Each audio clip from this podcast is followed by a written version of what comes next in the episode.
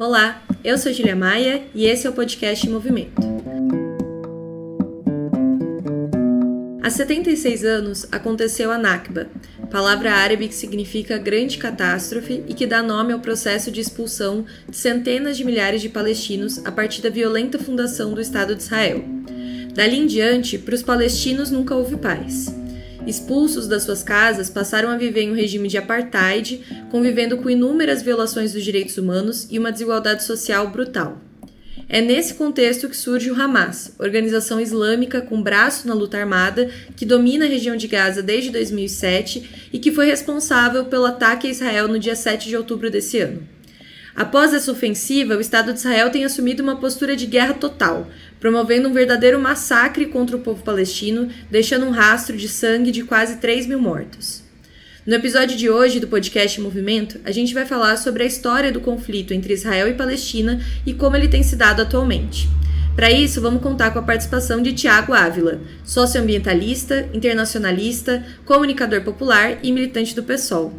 Tiago, muito, muito obrigada por ter topado o convite de participar dessa conversa aqui. Sei que você está numa cruzada aí defendendo o direito do povo palestino e que não está fácil também a luta, que a repressão e a resposta deles é grande, mas obrigada por ter reservado um tempo para conversar com a gente. Imagina, Júlia, eu quem agradeço, viu? Para mim é um prazer estar aqui no podcast Movimento, é um prazer estar conversando com internacionalistas, com militantes revolucionários também, que levam isso não só no sentido de vamos entender o que está acontecendo, mas sim vamos entender para a gente agir, é o nosso papel enquanto militantes revolucionários numa situação como essa. Bom, Tiago, hoje o mundo todo está acompanhando horrorizado o que acontece em Gaza, mas essa história e esse conflito não é de hoje. Eu queria pedir para você contar um pouco mais sobre a história dessa guerra Israel-Palestina. Isso é muito importante, Júlio, porque existem muitos mitos que as pessoas colocam sobre a situação do povo palestino, sobre o Estado de Israel. É muito importante a gente ir desmistificando eles. Né? Parte desses mitos falam que é uma guerra de fim religioso, de cunho religioso, que é um conflito interminável naquela região e que ali nunca teve paz e nunca vai ter, vai ter que é impossível de resolver. É, isso, essas coisas são todas mitos, né? E são colocadas ali de uma forma para normalizar a violência que o povo palestino sofre. E como você relatou bem, há 76 anos ali desde o plano de partição, 75 anos desde o Nakba, a gente está falando de uma violência que escalou muito, né? Mas ela, a gente caracteriza esse processo de enfrentamento intenso, de onde judeus sionistas e o povo palestino intensificaram esse grau de conflagração a partir da intervenção do imperialismo britânico. A gente pode passar um pouquinho antes, e é importante passar, sobre a criação do sionismo enquanto corrente política. O sionismo é uma ideologia. Né? O sionismo é uma ideologia formulada por judeus, mas não pela totalidade do povo judeu, que no começo trazia um, um aporte progressivo, assim, de pensar um lar para o povo judeu, que é um povo que vivia na diáspora, um povo que é, vivia numa situação de perseguição pelos estados nacionais europeus, pelos impérios das épocas, e que buscava ter um, um lar para viver. E diziam muito que buscavam, inclusive, uma terra sem povo, para que esse povo sem terra pudesse viver. Né? É, existiam diferentes estratégias é, debate dentro do sionismo, estratégias integracionistas, de se integrar às sociedades dos estados nacionais onde eles já estavam, e assumindo né, postos-chave na sociedade, gradativamente estar lá junto com outros povos e outras religiões, mas também existia uma corrente que defendia o estabelecimento do Estado para o povo judeu, um Estado nacional. E aí isso levou até o Congresso judeu, o Congresso sionista de 1897, onde a corrente política que venceu esse debate foi a corrente política sionista que defendia a criação de um lar para o povo judeu, mas a partir de um Estado nacional próprio. E se debateu, inclusive, aonde isso seria, porque estava em debate terras ermas, por exemplo, né? A ideia de uma terra sem povo para um povo sem terra. Então as pessoas levantavam lugares como Uganda, que naquele momento era considerado assim, ou a Patagônia, a Argentina, e também tinha debate sobre ir para a Palestina, para a região da Palestina. E esse, o debate para a região da Palestina foi o vencedor naquele congresso sionista de 1897. não por questões bíblicas e religiosas, mas porque era mais próximo da Europa, porque já existia o processo do petróleo e a região do Oriente Médio, então essa questão geopolítica se tornaria importante, essa questão de soberania energética e de controle de recursos de energia do mundo. Então a gente está falando de uma decisão que foi tomada conscientemente baseado em critérios econômicos, políticos, eh, de proximidade geográfica, assim, não um critério religioso. A partir daquele momento intensifica uma migração para a região da Palestina histórica de, de judeus sionistas. E esse processo ele se deu de uma forma que judeus sionistas eles arrecadavam recursos com outros judeus sionistas que faziam parte da alta burguesia de vários países europeus, inclusive a pessoa mais rica da época, o Barão de Rothschild, é, dos, do Reino Unido, né, do, do, Império Britânico naquela época, era um judeu sionista e organizava com outros setores de grandes burgueses judeus sionistas para subsidiar tanto a migração de judeus para Israel como a compra de terras lá na Palestina histórica isso foi gerando problemas, porque na Palestina histórica naquele momento vivia em paz. E é uma paz onde existia inclusive diversidade religiosa, onde existia o seu hino, a sua bandeira, a sua moeda, todo, todo palestino, sobre domínio naquele momento do Império Otomano, assim como anteriormente tinha sido do, sob domínio do Império Bizantino e antes sob domínio do Império Romano. Mas existia uma característica de um povo originário daquela região. E aí dentro desse processo, essa chegada com a compra de terras, uma migração mais massiva e a chegada com a compra de terras foi gerando muitos problemas. Né?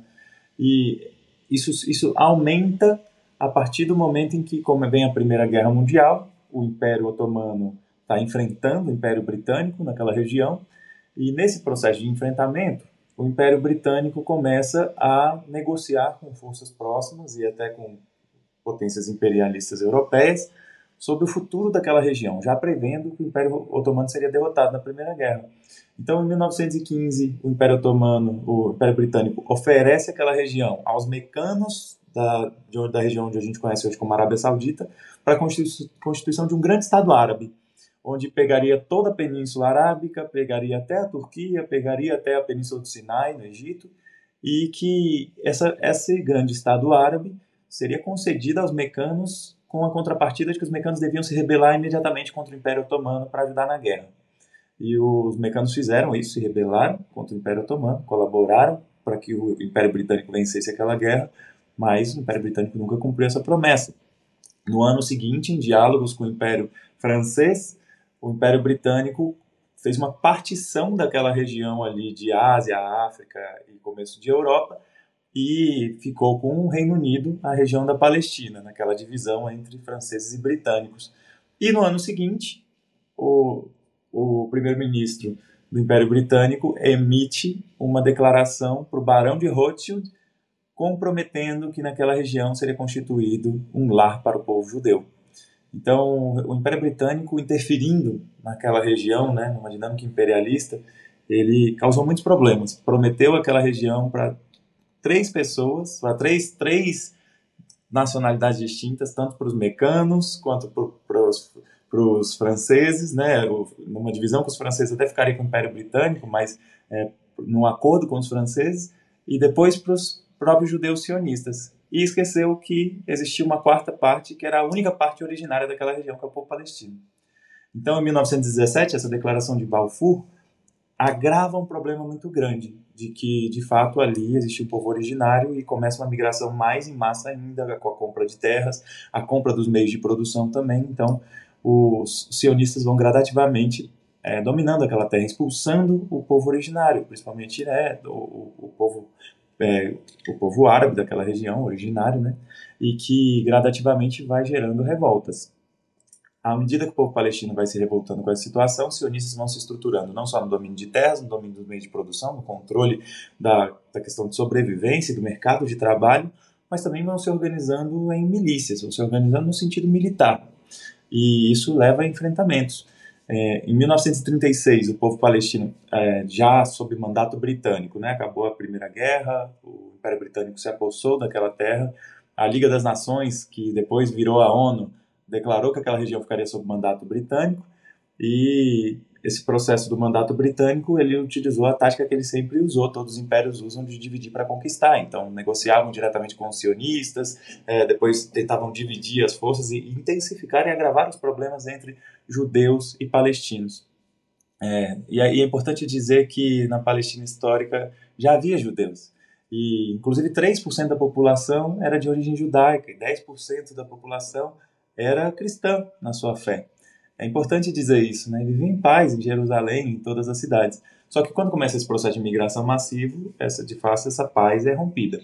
E aí, dentro dessa dinâmica de, de colonização, o sionismo deixou de ser aquela ideologia que pensava meramente um lar para um povo que não tinha terra, passou a ser uma, uma ideologia colonial. E essa dinâmica colonial ela se estrutura na desumanização do outro, no racismo, na islamofobia, e isso leva de fato a um processo de enfrentamento muito grande. Em 1936, o povo palestino se revolta contra o Império Britânico e no processo de esmagar essa revolta, o Império Britânico se alia às milícias sionistas. E a partir dali vai estabelecendo uma relação cada vez mais próxima com o sionismo e justamente já é, dialogando sobre essa questão da criação de um Estado nacional é, israelense naquele lugar.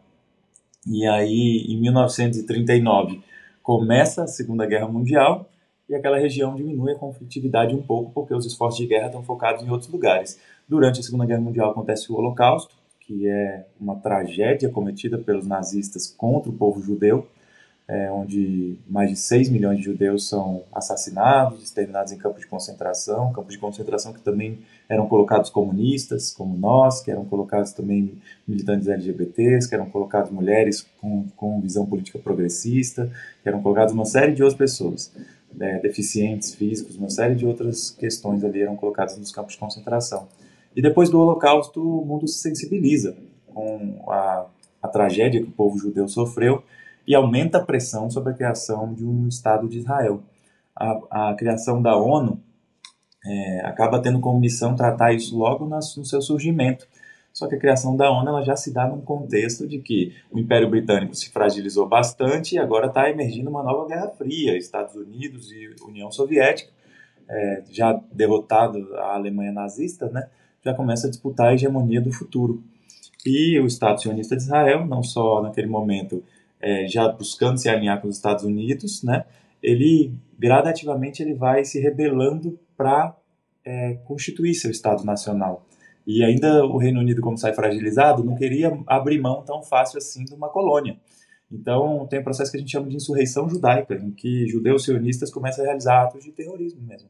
Por exemplo, em 1946, judeus sionistas do grupo paramilitar chamado Irgun eles explodiram um hotel chamado Hotel King David e mataram 91 pessoas, entre eles civis, famílias de oficiais britânicos e tudo mais. É, então, além disso, é, atacavam povoados, né, onde, onde estavam palestinos, e estabeleceram ali naquela região o método terrorista mesmo, de você é, atingir alvos civis com a ideia de causar pavor e, de fato, tentar inviabilizar a vida naquela região enquanto não fosse atingido seus objetivos políticos e foi justamente começado, iniciado pelos sionistas. E aí, em 1947, o Reino Unido é, termina o seu mandato, está terminando seu mandato britânico, né, e a, sobre aquela região, e a ONU declara uma resolução chamada Resolução 81, que é o plano de partição daquela região, em que os sionistas, já em diálogo com o Império Britânico e com os Estados Unidos, conseguem arrancar na ONU uma resolução que criaria o Estado de Israel, onde era a Palestina histórica e ficaria com 53% daquela região. Só que 53% pegando a maior parte de território contíguo, é, que não era uma colcha de retalhos como era o território palestino, pegando a maior parte das terras agricultáveis, pegando a maior parte das reservas de água e ficando com a maior costa para o Mediterrâneo também. Então, a gente está falando que foi uma partição muito lesiva para o povo palestino, não apenas de estar tá criando um Estado dentro de um Estado, que é uma política é, completamente questionável, que nenhum Estado nacional no mundo aceitaria isso. É, mas não só criou isso, mas a, o plano de partição deles foi extremamente lesivo já né, geograficamente para o povo palestino. Isso gera uma revolta imensa, né? E de fato é, o povo palestino começa a se rebelar cada dia mais. E em 1948, quando está terminando o mandato britânico, é, o Estado de Israel é, declara sua independência e a fundação do Estado de Israel, e o mandato britânico termina sem declarar a criação do Estado palestino. Então é uma situação de que um ano antes a ONU entrega a maior parte do território de um povo originário para um outro povo, e no ano seguinte o, a saída do Império Britânico daquela região gera a fundação de um novo Estado e a não fundação. O que aconteceu é que naquele processo gerou uma situação de que se até dois anos antes o povo palestino é, geria aquele território onde viviam judeus, cristãos, muçulmanos e a, o processo de migração intenso, promovido e subsidiado pela alta burguesia europeia sionista, é, levou a conflitos, agora a situação se inverteu totalmente. O povo palestino é quem não tinha mais país, né? E isso leva a um conflito e a uma guerra. Só que Israel, já fundado, é, herda todo o aparato militar do mandato britânico. Então, as armas todas do império que estavam naquela região são usadas por Israel na guerra contra o povo palestino e contra os países vizinhos também, que também não estavam aceitando aquela situação de criar um Estado dentro do outro, com mais de 53% do território, e não criar o Estado palestino. Né? Então, estava óbvio ali a tentativa de colonização mesmo, de anexação de território. Só que Israel vence essa guerra. E ao vencer essa guerra, ele ocupa já mais do que os 53% daquele território. E essa guerra, como você relatou no começo, Júlio, ela expulsa 750 mil famílias de suas casas, massacra todos os que, de, que é, declaravam que não iam sair, ele destrói mais de 520 vilarejos. E aí, a partir daquele momento, em 1948, Israel já tem mais do que 53%. Desde ali, Israel já não respeitava mais o plano de partição da ONU de 1947. Então, é um Estado que desde 1948 viola sem deixar um único ano, sem deixar de violar um único ano o direito internacional e as resoluções da ONU.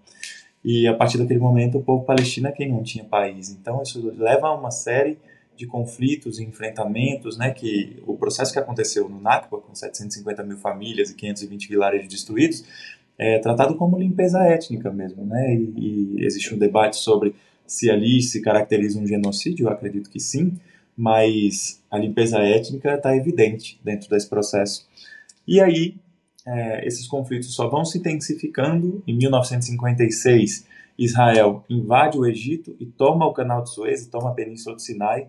E ah, existe uma intervenção da ONU para impedir essa situação, porque Israel fez isso com apoio do Império Britânico, né, do, do Reino Unido e da França, mas fez isso ainda sem, sem ter o aval dos Estados Unidos ou da União Soviética. Então, ambas as duas potências que estavam disputando a hegemonia no, no mundo é, são contra essa ação de Israel, e foi a última vez que os Estados Unidos se posicionou contra Israel na história, em 1956, quando Israel foi obrigada a retroceder do Egito a partir de uma missão de paz na ONU que ocupou o Canal de Suez e a Península do Sinai e fez Israel retroceder. É, isso não resolveu a situação, porque os planos expansionistas do sionismo israelense nunca pararam. Então, em 1967, Israel começa a Guerra dos Seis Dias, onde ele ataca o Egito, ataca a Jordânia, ataca a Síria, ataca o Líbano e ataca toda a região é, do povo palestino, onde o povo palestino estava já mais na Cisjordânia e na região da faixa de Gaza. E essa guerra dura seis dias, Israel sai como vitorioso, não porque é um exército heróico, inferioridade numérica, atacado por todos os vizinhos, não, começar que Israel é quem começou essa guerra. É, eles falam que começou porque era uma guerra preventiva, mas Israel quem começou. Estados Unidos, todas as guerras que fez desde que se constituiu enquanto grande potência imperial, fala que é uma guerra preventiva, fala que é para estabelecer a democracia no mundo, né? E aí o, o Estado de Israel, ao vencer em 1967, ele toma de novo a península do Sinai. Ele, além disso, toma as colinas de Golã do povo sírio e nunca mais devolveu e toma a região de fronteira norte de Israel, sul do Líbano, que até hoje é contestada também, e ocupa militarmente a Cisjordânia e a faixa de Gaza, de onde nunca mais saiu, desde 1967. Então, desde essa época, o povo palestino vive sob total ocupação militar. Em 1973, os países árabes, com apoio de internacionalistas do mundo inteiro, tentam é, desestruturar essa relação, tentam recuperar os territórios que foram tomados e tentam garantir a fundação do Estado palestino e não conseguem, porque eles perdem a guerra do Yom Kippur. Israel mais uma vez venceu a guerra, aliado já totalmente com os Estados Unidos, a maior potência imperial do mundo, Israel já se consolidando como uma grande potência militar também. Então, a partir de 1973, na Guerra do Yom Kippur, a gente vê que Israel consolida sua hegemonia naquela região e o processo vai se tornando cada dia mais difícil. Em 1987, já 20 anos depois da Guerra dos Seis Dias, o povo palestino começa um processo de grande rebelião, que a gente chama de Primeira Intifada, onde também é chamada da Revolta das Pedras, onde o povo palestino, com pedras, com paus, se revolta sobre a ocupação militar, ataca os exércitos de Israel que ocupam e que o direito internacional permite que povos que vivem sob ocupação tenham o direito à insurgência, o direito à rebelião, inclusive armada, para garantir sua autodeterminação, para garantir sua libertação. E o povo palestino é massacrado na primeira intifada. A primeira intifada também leva ao surgimento do grupo Hamas, que é diferente do que era naquele momento a Organização pela Libertação da Palestina, que era uma frente ampla, com várias organizações e, movimentos e partidos, e alguns partidos que defendiam é, um programa fundamentalista religioso, outros, outros, outras organizações e partidos que marxistas, inclusive, que defendem o Estado laico e que defendem o fim de todas as opressões, né? Então, uma diversidade de, de, de organizações, de táticas e estratégias diferentes e que levam a um processo de que é, a frente ampla que era a Organização pela Libertação da Palestina, ela era hegemonizada por um partido chamado Al-Fatah, que é um partido mais moderado. E é moderado no sentido da estratégia do nível de confrontação com o Estado de Israel. É, só que, à medida que passam 20 anos da Guerra dos Seis Dias e a Organização pela Libertação da Palestina não conseguiu libertar o povo palestino, isso vai tirando a credibilidade desse setor. Né? Já estava no, no, fim, no, no fim da, do bloco socialista, estava né? prestes a cair o Muro de Berlim, estava prestes a se dissolver a União Soviética. E que, então, a, o povo palestino estava prestes a perder seu principal aliado estratégico.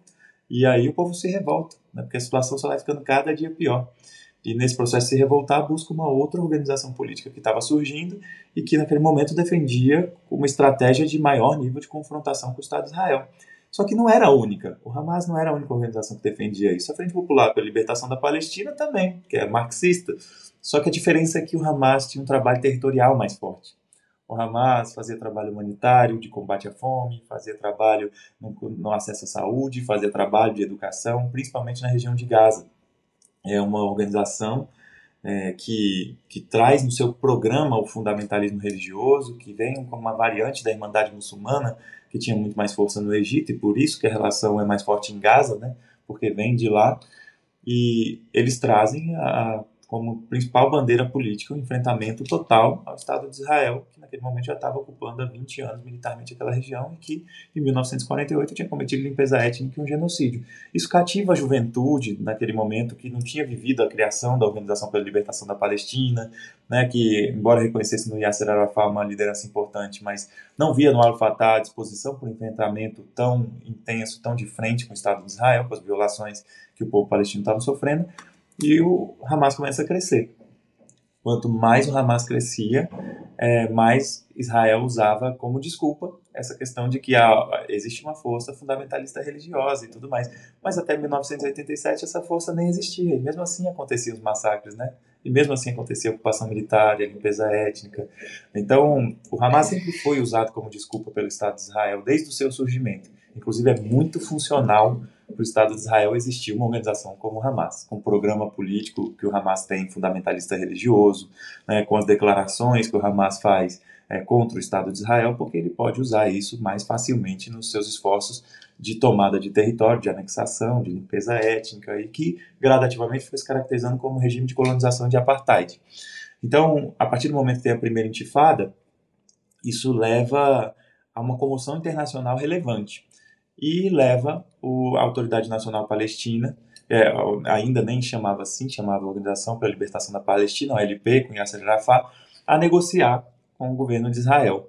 Esses, esses acordos são chamados acordos de Oslo, porque as primeiras conversas secretas aconteceram em Oslo, na Noruega, mas depois elas vão acontecer mesmo publicamente lá nos Estados Unidos. É, e nesse processo de mediação dos Estados Unidos, que a gente sabe que é uma mediação profundamente lesiva, é, o Al-Fatah acaba concordando com os acordos em que, dentro de sete anos, ou seja, em 1993 faz esse acordo para que até o ano 2000, Israel enfim se retirasse de toda a região que ocupou militarmente desde 1967. e que seguisse as resoluções da ONU sobre a divisão territorial entre Palestina e Israel. É, só que, enquanto o povo palestino ia para aquela mesa de negociação a partir do Al-Fatah para cobrar a criação do Estado Nacional Soberano, o projeto do Estado sionista de Israel era de negar essa possibilidade do povo ter o seu, seu país, a sua autodeterminação. Então, o que o Estado de Israel condicionava para aceitar esse, esse projeto de, dentro de sete anos, se retirar militarmente daquela região, era uma forma que impedia todas as formas de soberania do povo palestino. Então, ele não ia ter direito a ter suas forças armadas, ele ia perder todo o território contíguo, porque ia ficar picotado, porque Israel foi estabelecendo colônias dentro da região da Cisjordânia ocupada e de Gaza. As pessoas chamam essas colônias de assentamentos judaicos, mas são colônias, de fato, que elas fazem, né? É, inclusive aqui no Brasil, a palavra assentamento é tratada com bastante carinho, né? É parte da política de reforma agrária, camponesa e tudo. Então, é, não é nada disso que acontece lá. Na verdade, é um projeto de colonização, de roubo de água, de roubo de terra, de dominação, né? E quando, logo depois, quando, quando sai esse acordo de Oslo, em 1993, a gente vê que o acordo ele era bastante lesivo. Isso fragiliza a Organização pela Libertação da Palestina, né? porque aceitou um acordo profundamente lesivo.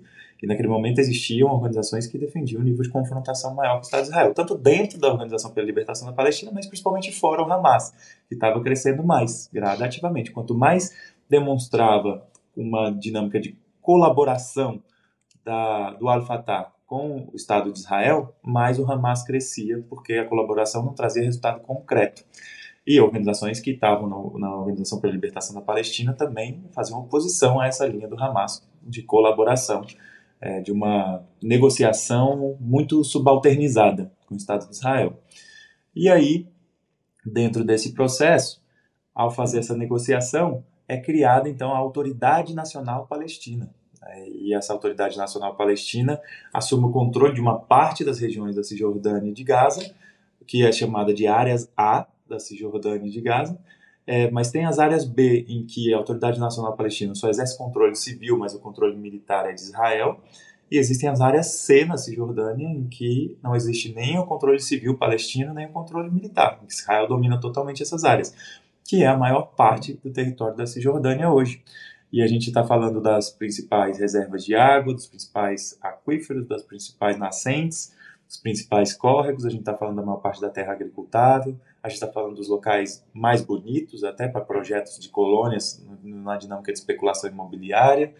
A gente está falando de todas as áreas fronteiriças que fazem fronteira com a Jordânia, por exemplo. É, então a gente está falando da perda da soberania total. Né? E foi parte do acordo, dos acordos de Oslo. Só que para piorar esse acordo tão lesivo, chega o ano 2000 e Israel, obviamente, não cumpriu os acordos de se retirar daquela região. Então, começa uma revolta intensa naquele local, no, no território palestino, que é a segunda intifada. E não bastasse Israel não cumprir, Israel provocava, por exemplo, indo com mil soldados para invadir a mesquita de Al-Aqsa, que é o terceiro lugar mais sagrado para o Islã e que fica em Jerusalém.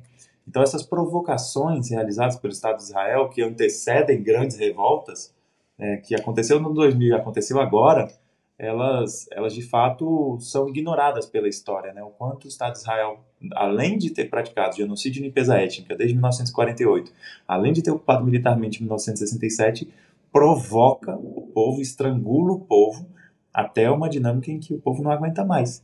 Então a segunda intifada ela vem, Israel responde com mais massacres ainda, já começa aquele processo dos Estados Unidos, já caiu o muro de Berlim há mais de 10 anos, a União Soviética já está quase 10 anos já dissolvida, e os Estados Unidos estão é, como grande potência hegemônica no mundo e começa o processo da guerra contra o terror, que os Estados Unidos chama, né? Da grande mentira que o governo dos Estados Unidos contou e que a imprensa repetiu incessantemente das tais armas de destruição em massa no Iraque, todas aquelas coisas. Então, todos esses processos levam a um processo de guerra imperialista naquela região. Israel aproveita essa oportunidade, né? Então, em 2002, Israel constrói um muro do apartheid na Cisjordânia, um muro de mais de 700 quilômetros, que 85% da extensão dele está fora dos limites que seria o Estado de Israel pelas convenções internacionais. O direito internacional condena Israel pela expansão das colônias é, do, que chamam de assentamentos judaicos na Cisjordânia, em Gaza. O direito internacional condena Israel pela limpeza étnica e pelo genocídio. O direito internacional e as organizações de direitos humanos do mundo e a própria ONU condenam Israel por aplicar um regime de colonização e de apartheid naquela região. Então, é um processo de fato de que vai se agravando cada vez mais e que em 2002 dá um salto na Cisjordânia com a construção do muro do apartheid e a anexação de cada vez mais territórios e novas colônias é, e o estabelecimento de checkpoints militares também. Para você transitar dentro do território palestino, você precisa passar por regiões que são postos de controle militares, onde você está sob a mira de fuzis, onde você está sob controle de instrumentos de hipervigilância, de reconhecimento facial, de controles de autorização de, de, de trânsito, de controles de documentação e nacionalidade. E é o local onde são assassinadas pessoas ali, né? Então é, é de fato um lugar muito violento. Eu estou falando isso porque eu estive lá, eu estive sob a mira desses fuzis também. É, é uma coisa extremamente é, impensável para quem nunca foi lá, assim. Parece um filme distópico mesmo.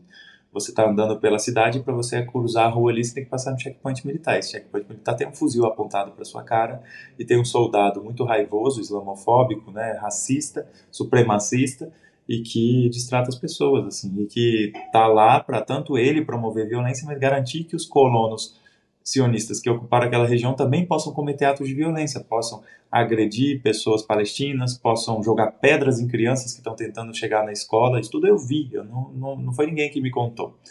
Então é de fato uma situação insustentável.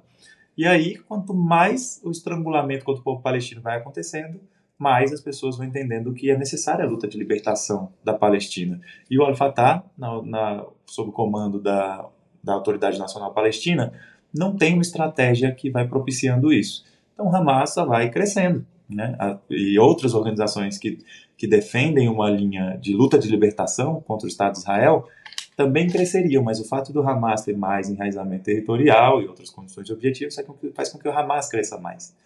Então, esse processo vai aumentando até que Yasser Arafat morre.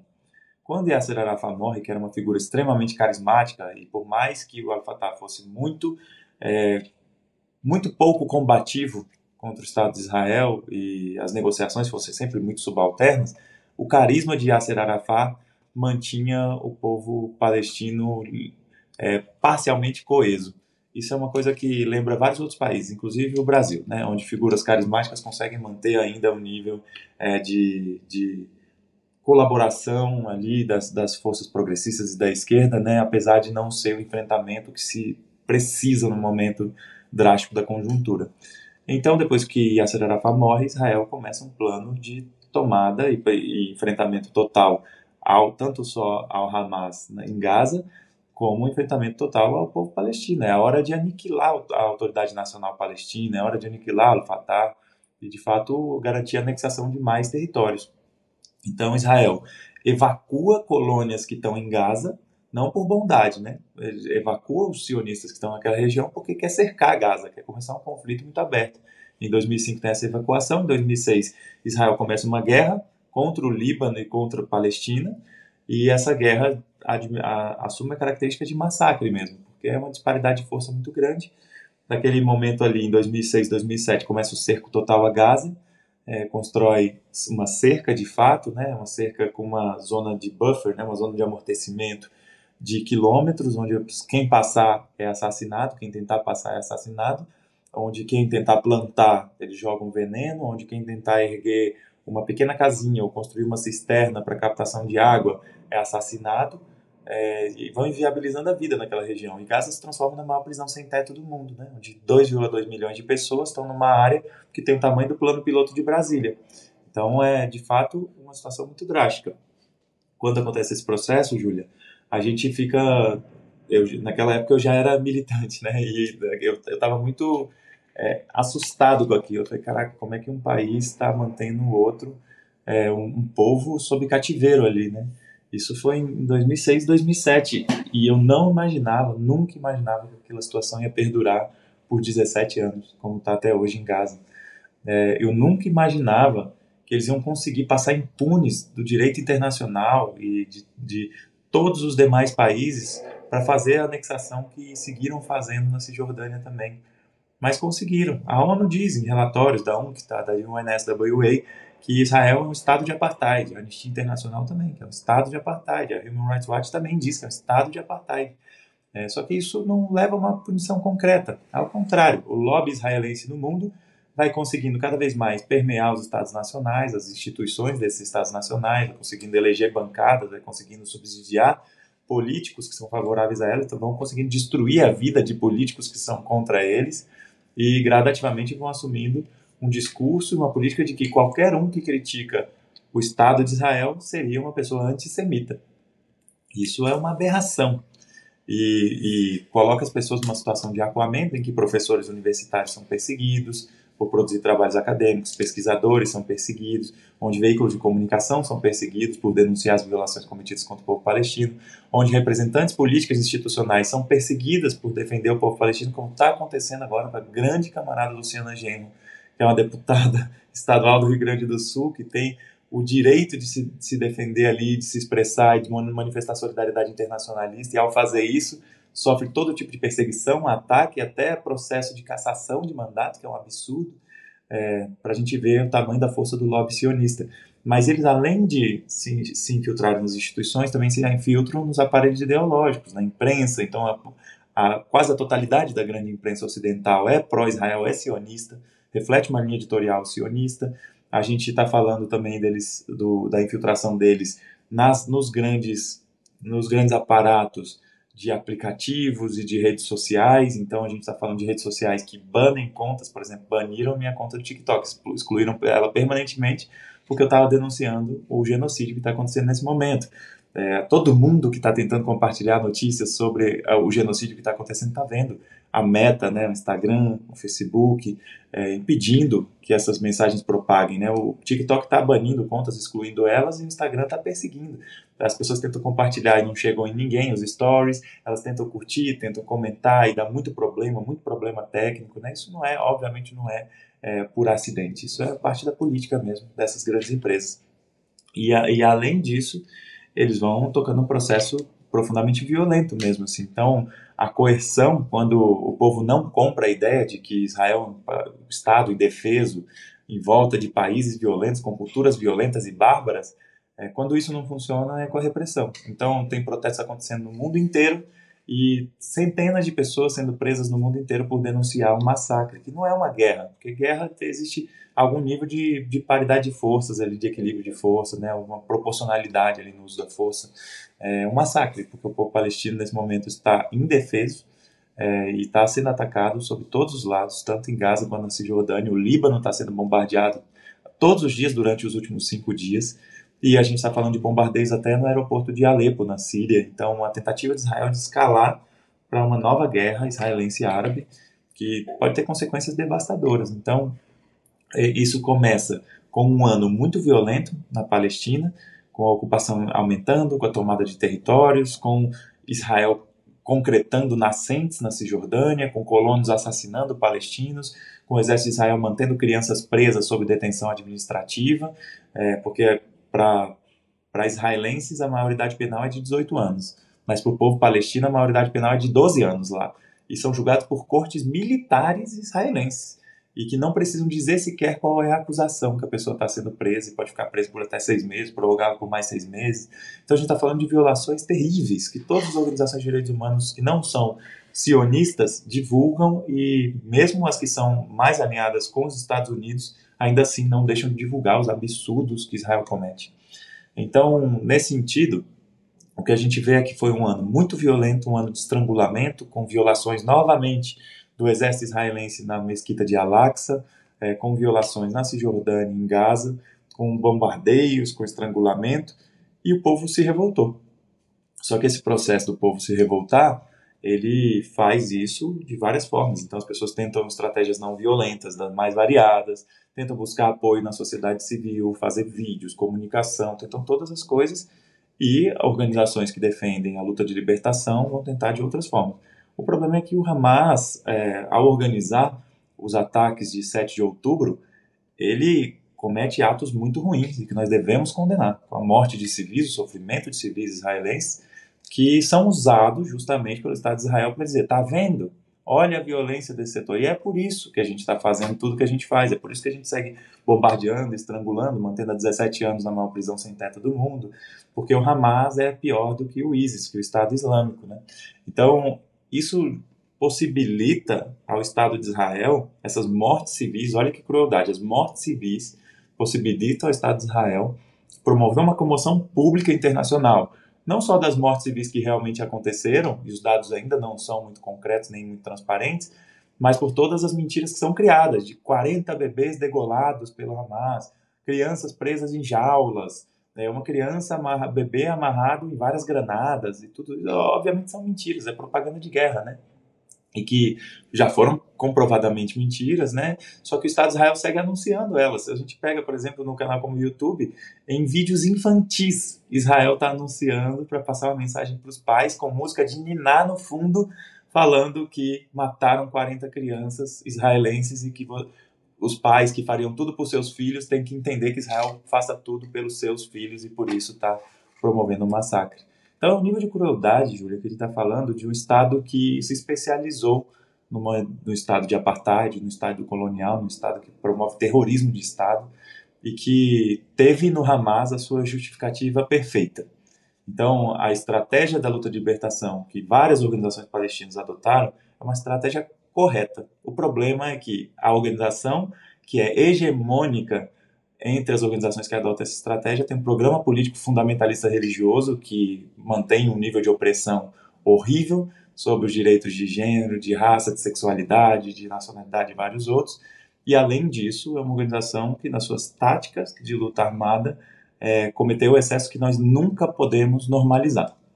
Então isso é algo importante a gente dizer que se fosse outra organização lutando pela libertação da Palestina com um programa marxista revolucionário, por exemplo, nós tanto veríamos outra conduta nas táticas militares, mas nós veríamos outro nível de aceitação, porque não, não poderiam dizer as coisas que dizem sobre o Hamas, do fundamentalismo religioso, da violência contra mulheres, contra LGBTs, né, da, sobre a opressão de um povo, né. Então a gente está falando de fato de, de, um, de uma construção histórica que, ao mesmo tempo em que foi se tornando a aposta do povo palestino, de boa parte do povo palestino, sobre quem queria a luta de libertação, não era, na minha avaliação de revolucionários é, comunistas no mundo, não era a melhor escolha para fazer naquele momento, né? mas foram as circunstâncias históricas que colocaram nessa situação. E aí o mundo ocidental intensifica a campanha anti-terror, né? Porque isso já, já teve sucesso desde 2001, tem muito sucesso no mundo ocidental a campanha anti-terror. Então promove a islamofobia, isso gera, faz com que cidadãos é, que aceitam esse discurso islamofóbico vão lá e executem bebês com 29 facadas nos Estados Unidos, por exemplo. É, isso leva à perseguição na Europa, que as leis migratórias e de opressão, inclusive racial né, e xenofóbica, estão cada dia mais severas. Então, na França, pessoas são presas por fazer manifestação, na Alemanha, as pessoas são presas por fazer manifestação, no Reino Unido, além da repressão e da prisão, estão querendo criminalizar, levantar a bandeira da Palestina no Reino Unido, que isso vai ser uma coisa inédita na história da humanidade, de que num país que inclusive se diz democrático, ser proibido levantar a bandeira de outro país. Então é, é algo realmente impressionante o nível de criminalização. É, inclusive a repressão se dá contra judeus mesmo. Teve manifestações esses dias em Tel Aviv, em que quase 300 pessoas foram presas e que o governo de Israel falou: olha, essas pessoas estão atrapalhando os nossos esforços e se, se elas continuarem atrapalhando, a gente vai botar elas dentro de ônibus e mandar para Gaza. Olha o nível de crueldade que tem esse governo, né, que também chamou as pessoas de Gaza de animais humanos, né, e que tem bombardeado hospitais, escolas, toda a infraestrutura civil. Então, é, nos Estados Unidos também, é, judeus antisionistas ocupam a sede do Capitólio, entram no, no salão central, ficam sentados lá, num protesto totalmente pacífico, são presos por estar denunciando que os sionistas estão usando o nome do povo judeu, que é um povo que merece toda a felicidade, toda a dignidade do mundo, respeito, seu direito à vida, mas o sionismo, essa ideologia racista, está usando esses povos para os seus objetivos de colonização, de apartheid, de genocídio, de limpeza étnica. Então, depois que tem esse ataque do Hamas no dia 7 de outubro, é, começa uma guerra total contra o povo palestino. Só que a gente não pode chamar de guerra porque não tem o mínimo de equilíbrio de forças, não tem a capacidade de enfrentamento. Então é um massacre, na verdade. Enquanto a imprensa não só chama de guerra o que é um massacre, mas fala que a guerra é contra o Hamas, a gente tem que denunciar que, na verdade, é um massacre que gradativamente tem adquirido todas as características de um genocídio. Então, Gaza está, nesse momento, há mais de 13 dias é, sob sítio, sob bombardeio. É, nos seis primeiros dias já foram jogadas mais bombas em Gaza do que um ano inteiro da guerra do Afeganistão, dos Estados Unidos contra o Afeganistão. Já foram jogados, né, nesses mais de 13 dias, na Palestina, em Gaza, mais bombas do que foram jogadas o ano inteiro na Ucrânia, então, por todas as partes envolvidas. Então, a gente está falando de uma situação muito grave, muito, muito grave, porque lá é a área mais densamente povoada do mundo. É, a gente está falando de fato de, de 14 funcionários da ONU assassinados nos bombardeios, de mais de 37 médicos, paramédicos, enfermeiros assassinados, de um hospital com 470 pessoas bombardeado, mas não foi só um, porque o hospital de Al-Ali era um dos 11 hospitais que foi atingido pelos bombardeios de Israel, e um entre os 28 hospitais que até anteontem estavam ameaçados de novos bombardeios, porque Israel na sua sanha de conquista, de punição coletiva do povo palestino, obrigou que todo o norte de Gaza, onde tem 1 milhão e 100 mil pessoas, se deslocasse para o sul. Mas não só ele obrigou esse deslocamento forçado, que é maior do que o Nakba, de 750 mil pessoas em 1948, né? é, é maior e mais violento, mas ele cortou água, cortou acesso a alimentos, cortou acesso à energia, cortou acesso a combustíveis e começou a estrangular a população. Sete dias depois desse corte total de suprimentos e de meio de vida, começaram a entrar, enfim, os primeiros caminhões de ajuda humanitária para Gaza de novo. Mas mesmo assim a situação é crítica. Os médicos que estão nos hospitais do norte de Gaza foram obrigados, né, estão sendo ameaçados pelo Estado de Israel a sair dos hospitais e abandonar seus pacientes, e os médicos e funcionários da ONU, da Cruz Vermelha do Crescente Vermelho já disseram que não vão abandonar, que vão ficar é, e estão sendo bombardeados, estão sendo mortos. Ambulâncias estão sendo bombardeadas, onde morre toda a equipe médica e todas, ah, inclusive com crianças que estavam sendo atendidas, né? Os bombardeios também seguem no sul, onde Israel obrigou as pessoas, deu uma, emitiu uma ordem militar para que as pessoas migrassem e está bombardeando o lugar onde as pessoas estão, né? A gente está falando de mais de 18 escolas da ONU também bombardeadas, então é uma situação de fato que é um genocídio, não tem outra palavra.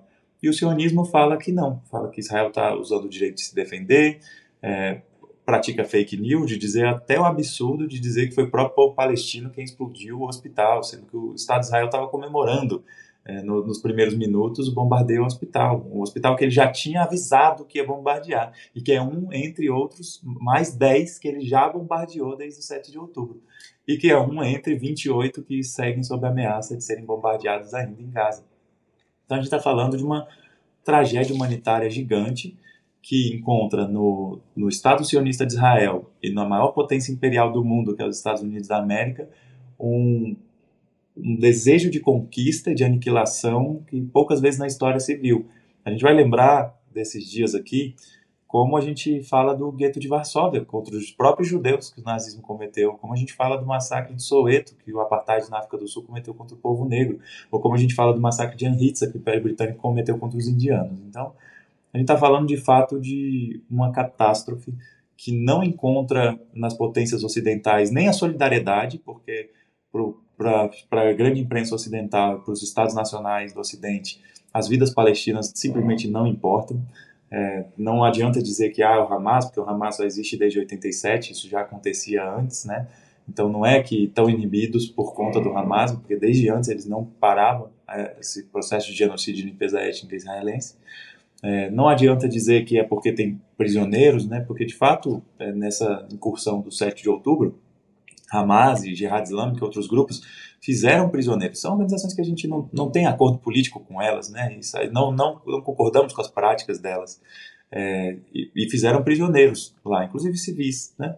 E, só que a imprensa ignora também, trata esses prisioneiros como reféns, e, mas ignora que essa tragédia humanitária, que é civis como prisioneiros de guerra, né? Isso, isso não é algo que a gente concorde, não, não podemos concordar com isso mas ignora que Israel tem mais de 3 mil palestinos nas suas prisões, por cortes militares, alguns sem julgamento.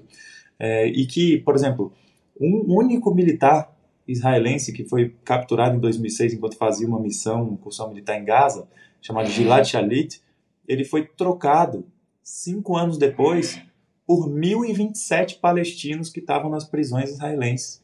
Então, e, e todos eles civis. Então a gente está falando de uma tragédia, que de um lado as mortes que acontecem são uma, uma tragédia incomparável, pior que o 11 de setembro e tudo mais. É, e um monte de fake news para amplificar a, a, intensidade dessa tragédia. E do outro lado, as mortes não importam, não acontecem. Quando acontecem barbaridades como o hospital, falam que são eles mesmos se matando. Não existem prisioneiros de um lado, só do outro lado. É, não existe a, a, população passando fome, porque na verdade é, é o Hamas quem não permite a ajuda humanitária chegar. Então, uma série de mentiras de propaganda de guerra que deixam as potências ocidentais recuadas. E é uma situação muito crítica que as potências não, não se posicionam sobre isso. Então, na ONU foi derrotada não só uma resolução proposta pela Rússia de um cessar-fogo imediato, mas uma proposta pro, proposta pelo Brasil que era uma pausa temporária humanitária. Israel, Israel é, e o lobby estadunidense, né, Israel não tem vaga no Conselho de Segurança da ONU, mas os Estados Unidos têm, tem poder de veto, foi a única potência do mundo que votou contra e que vetou a proposta. Então, mesmo uma pausa humanitária foi vetada pelos Estados Unidos, que tem o desejo de anexar aquela região, de expulsar de fato o povo palestino. É, não, não tem problema em escalar isso para uma nova guerra israelense árabe também, porque aí executa seu plano de dar vazão à produção do complexo industrial militar, que quem, quem vive da produção de armamento precisa também produzir guerras, né, Júlio? Então a gente sabe que esse é um problema muito crítico desse, dessa indústria da morte.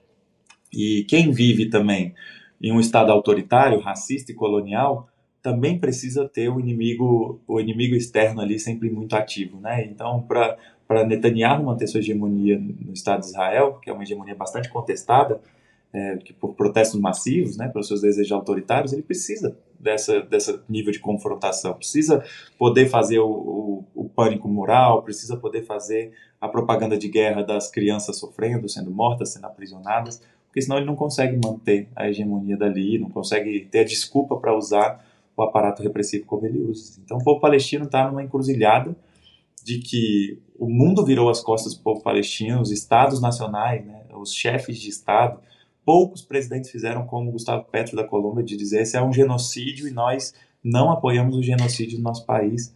A maioria dos, dos presidentes, né, dos chefes de estado, tiveram uma postura de queremos a paz. E eu, alguns falaram diretamente, oro por Israel, estou com Israel. Aqui no Brasil até projetaram a bandeira de Israel na, na cúpula ali do Congresso Nacional.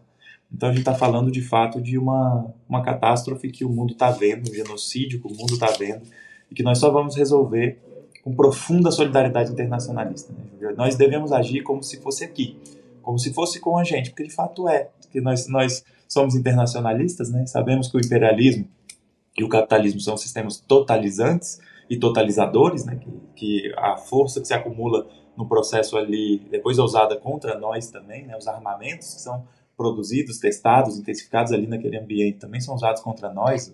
O Brasil importa muito armamento do Estado de Israel, que é usado para exterminar a juventude negra e periférica, que é usado para exterminar indígenas, que é usado para reprimir o protesto social.